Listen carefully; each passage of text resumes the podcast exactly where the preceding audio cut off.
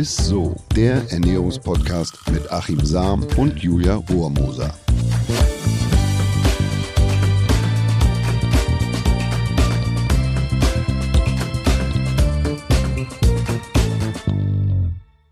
Hallo und herzlich willkommen zu einer neuen Folge Isso, dem Ernährungspodcast mit Achim Sam. Und der Julia Rohrmoser. genau, da ist mein Lieblings-R wieder. Schön, dass du es auch im neuen Jahr noch nicht abgelegt hast. Ja, Achim, äh, wer unseren Podcast fleißig hört, der wird sicherlich das eine oder andere Mal bemerkt haben, dass du ja ab und zu von deiner äh, Frau Verena und ihrer Krebserkrankung sprichst. Und ja, darum soll es heute tatsächlich auch in der Folge gehen, um das äh, Thema Ernährung bei einer Krebserkrankung. Und äh, das Thema ist vielleicht für viele, ja, ich sag mal, wie du es auch immer gern sagst, nicht ganz leicht verdaulich. Aber es ist äh, gleichzeitig ein sehr wichtiges Thema, über das viel zu selten offen gesprochen wird. Und ich kann mir vorstellen, dass es heute auch eine sehr lehrreiche und eine sehr emotionale Folge werden wird, oder? Ja, aber es ist, es ist jetzt keine, also bei Verena ist es relativ schlimm, so, die war die, oder ja, ist die mhm. Diagnose. Aber bei ihr ist es klar und bei uns, wir versuchen das immer halb voll zu halten. Also ja, im Leben teilzunehmen und das, ähm, ja, Krebs zu sehen wie eine Erkrankung wie andere auch, die nicht heilbar sind. Also bei ihr ist es palliativ, ist nicht mhm. heilbar. Und ähm, ja, wir versuchen einfach einen positiven Umgang, äh, Umgang zu haben. Ne? Ja, dann starten wir doch einfach mal ganz von vorne. Also, ähm, wie du gerade schon gesagt hast, ähm, ja, bei deiner Frau Verena vor zweieinhalb Jahren äh, war das, glaube ich, mit gerade mal 35 mhm. wurde die Palliativdiagnose Brustkrebs ähm, ja diagnostiziert bei ihr.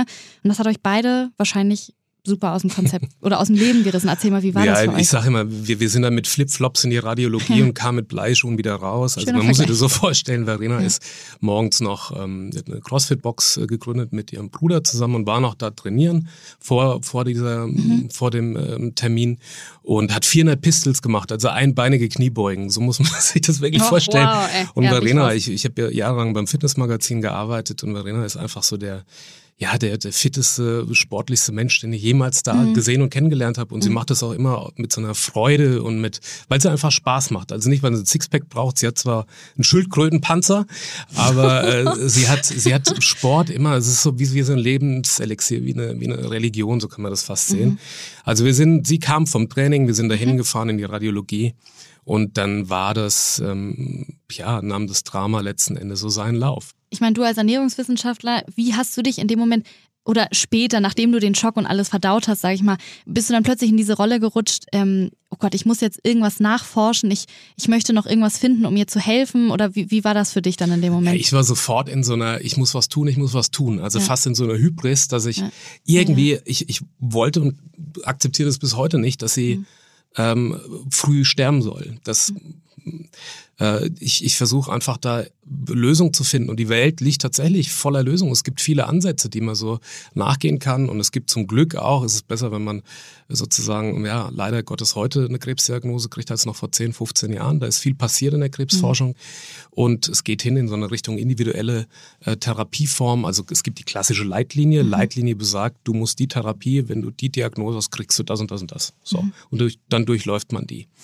Und jetzt ist aber gerade eine große Kehrtwende oder eine Trendwende, dass man in Richtung individuelle Therapie geht, also mhm. personalisierte Therapien und versucht, das Immunsystem wieder so auszusteuern bei metastasierten Krebsarten, dass es den Krebs wieder erkennt. Jeder von uns hat jeden Tag zig Krebszellen in sich, nur das Immunsystem erkennt die.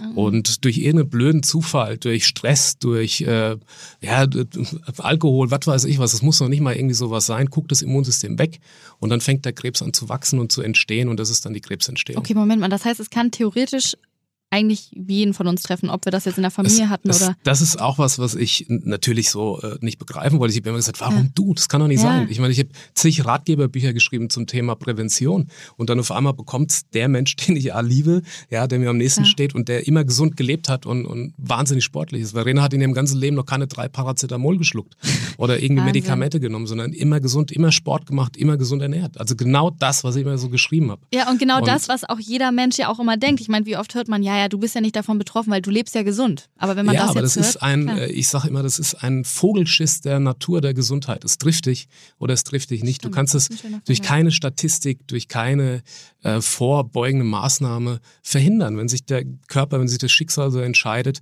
dann ähm, soll man das bekommen. Es bringt alles nichts. Man muss mit ja. der Situation versuchen, irgendwie klarzukommen. Und das war übrigens auch der Grund, warum ich gesagt habe, Mensch, ey, du hast da so eine Attitude, so eine Haltung und baust mich in so einem Moment noch auf. Das ist Wahnsinn, ähm, ja. Das, das muss man Frau. irgendwie und auch den ganzen Verlauf, weil wir hatten da auch ja, viel Glück und haben uns an die mhm. richtigen Leute da auch äh, gewendet und wenden können, äh, dass man das aufschreibt und das ähm, quasi genau. anderen auch zugänglich macht, was wir erfahren haben. Was ja auch sehr schön ist, wie gesagt, ja, ihr habt nie aufgegeben und wenn du es jetzt auch nochmal von Verena alles erzählst, also für mich eine sehr inspirierende und starke Frau und zum Glück habt ihr euch dann ja zusammengesetzt und habt äh, das Buch gemeinsam geschrieben, Der Krebskompass. Und wie kam es dazu? Kam es von ihrer Seite aus oder hast, kamst du auf die Idee? Wie, wie, wie kam es zu dem Buch? Wir hätten gern was gehabt, was uns Halt gegeben hätte. Es kommt ja aus jeder Ecke, kommt irgendein Unkenruf und macht dies und lass das. Und selbst ich habe zu ihr gesagt, äh, du, das mit dem Gewichtheben und so, das lass mal, ähm, vielleicht ruhst du dich besser aus. Hätte jeder wahrscheinlich und, am Anfang so gesagt, ne? Ja, und es war gerade falsch. Verena hat sich quasi ganz intuitiv, hat sie weiter Krafttraining gemacht. Und es ist genau in ihrer Krebsform mhm. sozusagen war das genau richtig. Also sie hat einen hormonabhängigen Krebs, Brustkrebs, metastasiert auf die Lunge. Und dann äh, wird quasi die Hormonsituation unterbunden, ne, dass der Krebs nicht weiter stark wächst. Mhm. Und äh, wenn man die Östrogene unterbindet, dann entsteht quasi, dann lagert der, der Knochen Calcium aus und dann entsteht kurzfristig sogar, also nicht unbedingt langfristig Osteoporose und zwar eine schwere Form. Also das bedeutet, sie hätte dann äh, ihren Sport eigentlich gar nicht mehr machen können, selbst wenn sie das wollte. Und es ist einfach ihre Religion und ihre Therapie, da glaubt sie einfach auch fest dran. Es gibt ihr wahnsinnig viel, das ist ihr Therapeutikum. Das heißt, und du würdest also ja. sie hat, lass mir das ganz kurz mhm. zu Ende bringen, dass man es versteht. Also ja. sie hat quasi äh, weiter Krafttraining gemacht, obwohl man auch aus Ärztesicht das äh, quasi eher eher davon abgeraten hat. Jetzt weiß man aber, weil jetzt wird gerade die Leitlinie mhm. geschrieben im Sport, dass es genau richtig war, weil Krafttraining ähm, kontrahiert auch den Knochen. Das heißt, der Knochen verbiegt sich immer ein Stück weit mhm. durch die Gewichte. Und bei jeder Kontraktion oder Verbiegung des Knochens ähm, baut der, der Knochen quasi ein festeres Gerüst auf und behält mehr Kalzium. Das heißt, mhm. es ist eigentlich ein natürlicher Schutz, das Kalzium auszulagern und somit auch der beste Schutz äh, vor Osteoporose, selbst in ihrer Situation. Sportbewegung hat immer einen Vorteil. Das kennt jeder von uns wenn man mal irgendwie einen Kater hatte, ne? du, du liegst auf der Couch und, und kannst dir gar nicht vorstellen, irgendwie vor die Tür zu gehen. Aber wenn du dann mal ein bisschen draußen Frischluft bist. und draußen warst, dann merkst du erstmal um, so, oh, wow, was das alles kann. Und danach so ist der Kater fast weg, muss man ja fast danach sagen. Danach ist der Kater weg, ist vielleicht jetzt nicht so das beste Beispiel, nee. wenn man es mit Krebs vergleicht, aber genauso ist es letztlich. Also das, das heißt natürlich nicht, dass jeder so ein, so ein, so ein Workout-Programm wie Verena da absolvieren muss, aber ihr tut Sport und zwar in jeder Belange da echt gut. Und ähm, gibt es jetzt aus ernährungswissenschaftlicher Sicht jetzt was für krasse Erkenntnisse oder so hast du daraus gewonnen? Gibt es da irgendwelche Ernährungstipps oder irgendwelche Sachen, wo du, die du so für dich rausgefunden hast? Ja, total. Also am Anfang fragst du dich ja so, so Fasten oder doch besser Kohlenhydrate, vegan oder vielleicht doch lieber Fleisch, äh, stützt mhm. Vitamin C oder äh, das Immunsystem oder vielleicht sogar auch den Krebs. Ja, es ist tatsächlich so, also dass man in der, während der Chemotherapie nicht supplementieren sollte mit Vitamin C, weil Vitamin C so einen hohen ähm, ja, antioxidativen oder radikal fangenden Schutz hat, dass es nicht nur die guten Zellen schützt, sondern auch die Krebszellen und die will man ja gerade zerstören mit der Chemotherapie. Also es gibt da viele Ansätze, oder, aber das Erste, was mich so äh, ich war zutiefst verunsichert. Also mir hat ein guter Freund, von dem ich auch viele halte, der hat gesagt, so ab jetzt, ein Verleger, äh, ab jetzt, also sofort nichts Tierisches mehr. Keine tierischen Produkte. Oh, und ich bin dann mit los und stand da im Supermarkt mit meinem Einkaufskörbchen und dann äh, fiel mir beim Einkaufen irgendwie so ein, naja gut, wenn sie jetzt nichts mehr tierisches ist, das heißt ja, sie hat einen hormonabhängigen Krebs. Also man soll aufpassen mit Phytoöstrogenen. Phytoöstrogene sind Östrogene, die beispielsweise im Soja und in allem Gemüse äh, enthalten sind. Das sind Vorstufen dieses Östrogens. Mhm. Und das ist ja gerade das, was man bei Verena blockiert oder unterbindet. Das heißt, wenn sie jetzt nichts mehr tierisches essen soll und gleichzeitig aber das dann im Übermaß mit einer pflanzlichen Kost dann zu sich nimmt, was auf der anderen Seite blockiert wird, das kann ja nicht gut sein.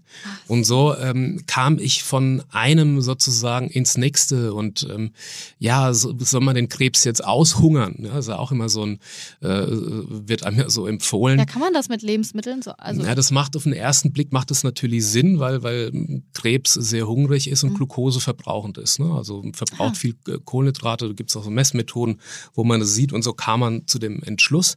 Nur die Interpretation, also die die Abwägung ist immer die Sache. Also wie und wann faste ich und wie lange?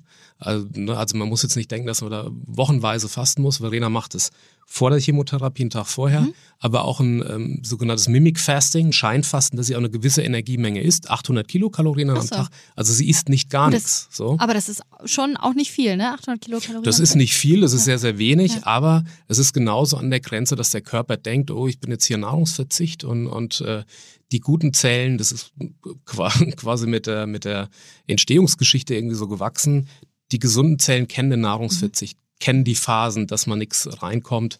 Die bösen Zellen nicht. Also die gesunden Zellen, die schützen sich, die gehen in so eine Art Winterschlaf. Und die Krebszellen, die sind, bleiben hungrig. Ja? Also das heißt auch empfänglicher für die Chemotherapie. Und das versucht man dann eben mit dem Fasten einzuleiten und gleichzeitig werden aber Nebenwirkungen geringer. Also früher hat man eher gesagt, schonen vor, während und nach der Chemotherapie. Und heute sagt man am besten, du fährst, wenn es geht, mit dem Fahrrad dahin oder steigst eher aus dem Auto aus und läufst noch dahin, bewegst dich vorher und danach und isst weniger statt mehr. Also dieses, dieses, äh, ja, dass man jetzt sich richtig, dass man gestärkt da reingeht, das sagt man so nicht mehr. Und das hat wirklich Vorteile. Also Verena geht es da deutlich besser in der Chemotherapie. Mhm. Wir haben das, wir haben das ausprobiert, das ausprobiert. Also, und da muss man aber abwägen. Also das heißt jetzt, Fasten, ja, kann man machen. Man muss aber genau hinschauen, wer macht das. Wenn jetzt jemand wirklich wenig da auf den Rippen hat und wenig Substanz und dann noch zusätzlich fastet und die Belastung der Chemotherapie hat, Krebs ist individuell, das ist eine individuelle Zellerkrankung. Das muss man erstmal kapieren. Ja. Und man muss auch sagen, dass ähm, Verena sehr viel Glück hat, äh, da so einen belesenen äh, Mann an ihrer Seite zu haben, die ganze Zeit und auch panischen, so panischen, engagierten, ich echt Paniker am Anfang. Sagen, nein, wirklich Mann an ihrer Seite zu haben. Ähm, wie ist es denn zum Beispiel jetzt mit Leuten, weil ich meine, nicht jeder hat natürlich so ein Glück, so einen Mann an seiner Seite zu haben, wie jetzt äh, zum Beispiel dich, Achim. Ähm, wie kann man zum Beispiel an die richtige Ernährung für, wenn man jetzt äh, so einen Krebs diagnostiziert bekommt, sich heranpirschen. Also für einen selbst so. Also dass man nicht quasi so einem ja, Leitgedanken dahinterher so einem Unkenruf, ne? Also mhm. äh, Aprikosenkerne und der Krebs ist übermorgen weg, ist, ist natürlich Blödsinn, sondern dass okay. man hinschaut und Studien auch, ich lese Studien jetzt an. Also ich habe ja, ich habe bergeweise Mount Everest, weil lag lang bei uns lang die Papiere rum und ich habe jede Studie durchforstet und habe aber gelernt, dass ich selbst als Ernährungswissenschaftler immer falsch rangegangen bin. Ich habe immer das Positive gesucht und habe das dann so aufgehängt. Also Rotwein gut gegen äh, oder, oder ja. positiv bei mhm. Herz-Kreislauf-Erkrankung. Und dann habe ich das anders gelesen. Die Ernährungswissenschaft kann eigentlich solche Studien gar nicht bieten. Randomisierte Studien, die eine, äh, ja, die, die haltbar sind. Warum? Weil man ein Lebensmittel beispielsweise nie isoliert ist. Du isst jetzt nicht einen Apfel und der Kontext dazu wird nie behandelt. Also A ist es so, dass selbst ein Apfel äh, wahnsinnige Unterschiede hat in der Mikronährstoffkonstellation. Äh, Brayburn hat oder? eine andere Mikronährstoffkonstellation als ein, als ein, als ein Jonagold oder ein Cox Orange okay, oder was weiß ich oder ein Pink Lady. Und man isst es ja nie isoliert, sondern man trinkt was dazu, man isst es im Komplex ja. und der Kontext wird nicht beachtet. Welcher, wer ist das? In welchem Zustand? Ist er das in Spanien unter der Sonne oder hier in Deutschland, wo irgendwie nicht so viel Sonne scheint? Was ich damit sagen will, ist vielleicht an dem Beispiel von Rotwein. Da gibt es diverse Studien, die sagen, Rotwein aus dem Barrikfass, Holzfass ist gut. Gut gegen mhm. Herz-Kreislauf-Erkrankungen, mhm. gegen Krebs. Aber man hat gesehen, dass es nur beim Menschen gut ist oder Menschen Vorteile haben, die ungefähr oder circa ein Glas maximal am Tag trinken, Rotwein. Eigentlich müsste man ja vermuten, Rotwein gut, dann stelle ich mir doch ein, Fass in den Keller und trinke jeden, jeden ja, Abend, lege ich mich da ja. drunter und lasse mich da volllaufen und das ist wunderbar. Es ist aber nicht so. Also Menschen, die sozusagen eine Flasche Rotwein am Tag trinken, haben deutliche gesundheitliche Nachteile. Jetzt muss man sich mal fragen, liegt es am Rotwein, ja, die Studie, die da aufgebaut ist, oder liegt es vielleicht daran, dass die Menschen, die sich auf ein Glas Rotwein am Tag beschränken können, ansonsten auch einen gesunden Lebensstil haben. Das heißt, sich eh gesund ernähren, Sport treiben etc. Mhm. Und die Menschen, die einen Liter Rotwein trinken und mehr, dass die nicht so auf ihre Gesundheit achten, weniger Sport machen, gar nicht. Also wie ist das eingebunden im Kontext? Und deshalb ist es so schwer, ähm, Studien äh, zu lesen. Und, und wir haben, ich habe alles gelesen, und daraus haben wir versucht, natürlich abzuleiten und jeweils für Patienten dann Empfehlungen auszusprechen. Und Verena, die hat sich äh, dann quasi aus allem auch was zurechtgebaut. Also sie hat äh, ihr eigenes, ähm, ihren eigenen Plan entwickelt, also wie so ein eigenes Kochrezept. Ne? Ja, okay, also eigentlich kann man abschließend sagen, dass Ernährung bei Krebspatienten super individuell ist. Also eigentlich müsste jeder Krebspatient so seine eigene seinen eigenen Ernährungsplan, seinen ja, zunächst eigenen. muss man mal das aus dem Kopf kriegen, dass es gibt kein Lebensmittel auf der Welt, das vermeintlich Krebs mhm. heilt. Das okay. gibt es so nicht. Aber die Einstellung muss man da verändern. Wenn man sich gesund ernährt, und nicht in Massen, sondern in Maßen. Das heißt nicht, dass man dann was im Überfluss ist, weil es vermeintlich irgendwie in der Studie in der Zeile so, ach, es kann, äh, äh hat so und so viel Prozent mhm. ähm, geschützt oder, oder geheilt äh, sondern dass man mit einer gesunden Ernährung den Organismus versucht gesund zu halten, dass er die Therapie überhaupt übersteht und mhm. dass die Therapien in einem intensiven Maß gefahren werden können oder in einer Maximaldosierung. Also Verena musste beispielsweise zusehen, dass ihre Leberfunktion gut bleibt, damit sie oder die Blutwerte auch gut bleiben, damit sie die Therapie gut durchlaufen kann, dass sie in einer Höchstdosierung gefahren werden kann. Also man ernährt sich nicht, um jetzt primär mit der Ernährung zu heilen mit einem Lebensmittel XY, sondern dass man die Therapie unterstützt und dass man das ganze System, sie sieht das wie ein Kosmos, das alles zusammenspielen muss. Mhm. Und dann kann es funktionieren oder glaubt sie fest daran, ähm, dass man das auch wieder loswerden kann, dass man eine Heilung widerfährt. Ne? Okay. Also das muss man erstmal irgendwie so, Ernährung nicht unbedingt jetzt als den Heilsbringer, aber in diesem ganzen Zusammenhang als Unterstützer, als dass man, ja. ja, also beispielsweise okay. am Anfang sagte unser, unser Hausarzt, unbedingt jetzt darauf achten, dass die Leber äh, gut funktioniert und gesund bleibt. Und wie bleibt die am besten gesund? Ja, beispielsweise Bitterstoffe. Sie trinkt morgens einen Espresso, Verena. Mhm. Und so versucht sie natürlich auch die Leber zu unterstützen, viel zu trinken ja, äh, und äh, eher grüne Produkte zu essen, basische Lebensmittel, um die Leber zu entlasten. Mhm. Ne? Und in ihrer Entgiftungsfunktion, wenn sie beispielsweise eine Chemotherapie äh, da filtern muss, ähm, auch ähm, zu ertragen. Und, und darum geht es letzten Endes. Und so baut sie sich halt ihre Sachen zurecht. Und dass man das nicht gleich so sieht wie den Krebs jetzt aushungern, also nicht, sondern dass man darauf achtet, was ist für mich da am besten, weil irgendwann, wenn man nichts mehr isst, baut sich der Körper den Zucker selbst. Also es ist ein Blödsinn. Man muss eigentlich genau so essen, dass er nicht in diese ja, Ketonenstoffwechsel, Ketoazidose und so mhm. weiter kommt, weil dann wird es eher wieder schädlich, sondern dass man genau da an dieser Grenze sich ernährt, wo der Körper oder der Krebs möglichst wenig Nährstoffe kriegt, aber der Körper noch genug hat, um da stabil zu bleiben, um die äh, Funktion da aufrechtzuerhalten, dass er nicht in den Hungerstoffwechsel fällt. Ne?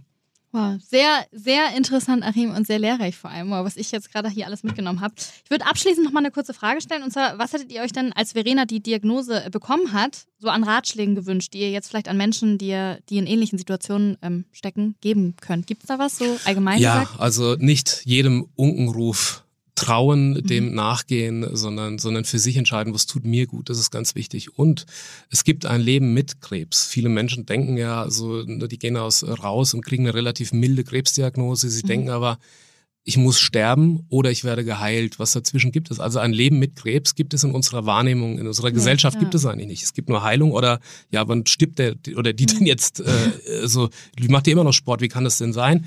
Und das einfach in die Wahrnehmung aufnehmen. Es gibt gute Therapiemöglichkeiten, wenn man äh, sich da umtut. Es gibt Spitzenzentren in Deutschland, an die man sich wenden kann oder ans NCT in Heidelberg, äh, in die Onkologie und dann die, die bestmögliche Therapie für sich selber finden und nicht so viel auf andere hören, sondern auf seinen eigenen Bauch, auf seinen eigenen Körper, auf den eigenen Verstand. Was tut mir persönlich gut? Aber letzten Endes, und da bin ich auch wahnsinnig dankbar für, ist, äh, wenn man dem Ganzen was Gutes abgewinnt, ist es, dass es auch einen, einen, einen nach vorne bringt. Es entwickelt, mhm. es destilliert auch das Leben. Das heißt, der billige Fusel verfliegt. Wer da nicht dabei sein möchte und unterstützen möchte oder einfach da sein möchte, der ist einfach weg. Und die edlen Tropfen, die bleiben. Och, Achim, ich würde genau mit diesem Satz auch gerne langsam zum Ende kommen. Das hast du richtig, richtig schön gesagt. Und ich glaube, das war wirklich für jeden interessant. Nicht nur für Leute, die betroffen sind davon, sondern auch so für Leute, die, wie ich zum Beispiel, das erste Mal von den ganzen Sachen hören. Es ist das Leben, Julia. Ja. Und Krebs ist eine Scheißerkrankung und wir müssen auch echt was dafür tun. Aber ähm, je normaler, je besser der Umgang, je mehr man mit uns spricht und so, je mehr man mit äh, Patienten spricht, desto kompatibler ist dieser blöde Krebs. Ja. Hättest du denn jetzt noch theoretisch Lust und Laune auf so einen kleinen Mythos der Woche noch? Hast du noch Kraft? der Ernährungsmythos der Woche. Ja. Kurz und knackig, ja. sehr gut. Der lautet nämlich diese Woche, Sellerie, darüber haben wir ja kurz vorhin geredet, mhm. wirkt gegen Krebs. Also es gibt ja ganz viele Seiten, die behaupten, dass Sellerie vorbeugend gegen Krebs wirken kann, ja. aber auch helfen kann. Was sagst du zu diesen Aussagen? Ja, es ist ja wirklich in aller Munde und also selbst die US-amerikanische Krebs, das Krebsforschungsinstitut, National Cancer Institute, das NCI, äh, zählt ähm, Sellerie zu den äh, Top-Lebensmittel, wenn es um Krebsprävention geht. Mhm. Und da sind wir eigentlich schon beim Punkt. Ich würde sagen, Sellerie eher wohldosiert statt konzentriert. Und da den Fehler habe ich am Anfang, wie gesagt, gemacht, dass man versucht, möglichst viel davon äh, Verena reinzutrichtern, Knoblauch und äh, Sellerie und Kohl und Säfte. Das führt aber dazu, dass ich dann gar nicht mehr schlafen konnte, weil ich habe so Magenschmerzen, so Verdauungsprobleme. Ich liege die ganze Nacht wach. Und dann heißt es wieder abzuwägen. Also lieber weniger davon, dass sie gut schläft, denn wer schlecht schläft, hat ein höheres Mortalitäts Mortalitätsrisiko. Das heißt, die Sterblichkeitsrate wird erhöht, eher durch den schlechten Schlaf, als wenn ich sie dazu kipp mit äh, mit Sellerie und Co. Und so okay. ist es tatsächlich bei Sellerie. Er ist, ist ein gesundes Lebensmittel, ich würde aber eher sagen zu Prävention und in der Therapie nicht übertreiben damit. Also es gibt auch Untersuchungen, äh, die zeigen, dass es bei bestimmten Patienten also nicht nur förderlich ist, also den, den Krebstod einleitet, mhm. die Zelltod, sondern auch zum Krebswachstum, also zu einem Progress führen kann. Aber es ist ein natürliches Lebensmittel, äh, was man in Maßen essen kann und es bestimmt auch eine, eine gute Wirkung dann zeigt, aber nicht überdosiert. Okay. Ja. Gut, sehr gut, alles klar. Und weil wir jetzt so viel Information tatsächlich hatten, glaube ich, in dieser Folge, wow, würde ich einmal, glaube ich, die wichtigsten Sachen einmal kurz zusammenfassen, wenn ich es kann. Und zwar, Ernährung bei einer Krebserkrankung ist super individuell, das haben wir jetzt, glaube ich, drei, vier Mal schon gesagt, aber schadet nicht nochmal das zu erwähnen. Es gibt also kein Rezept, das man irgendwie für alle anwenden kann. Und äh, ja, viele Faktoren beachten, wenn es darum geht, herauszufinden, was die beste Ernährung in, ja, in einer Situation von einem selbst ist. Und äh, natürlich ist gesunde Ernährung super wichtig und kann definitiv äh, unterstützend wirken, genauso wie Sport. Mhm. Und eine positive genau. Einstellung, wie du gesagt hast. Ja, das ist wichtig, so Stress vermeiden. Ja. Stress ist einer der besten Nährboden für, für Krebs. Sagt man so leicht ne, immer. Mhm. Aber ja. Ja, dann bleibt uns noch zu sagen, vielen, vielen, vielen Dank fürs Zuhören, ihr Lieben. Bleibt gesund. Bleibt auf jeden Fall oder gesund. Werdet. Das, das Wichtigste. ja, oder werdet gesund, sehr gut. Wie immer empfiehlt die Folge auch gerne weiter ne? Ähm, uns, und abonniert uns auch auf unseren ganzen Plattformen, die wir mittlerweile haben, bei Facebook, bei Instagram. Oder schreibt uns auch gerne mal eine Mail an isso.edeka.de. Bis bald. Bis bald. Dieser Podcast wird euch präsentiert von Edeka. Wir lieben Lebensmittel.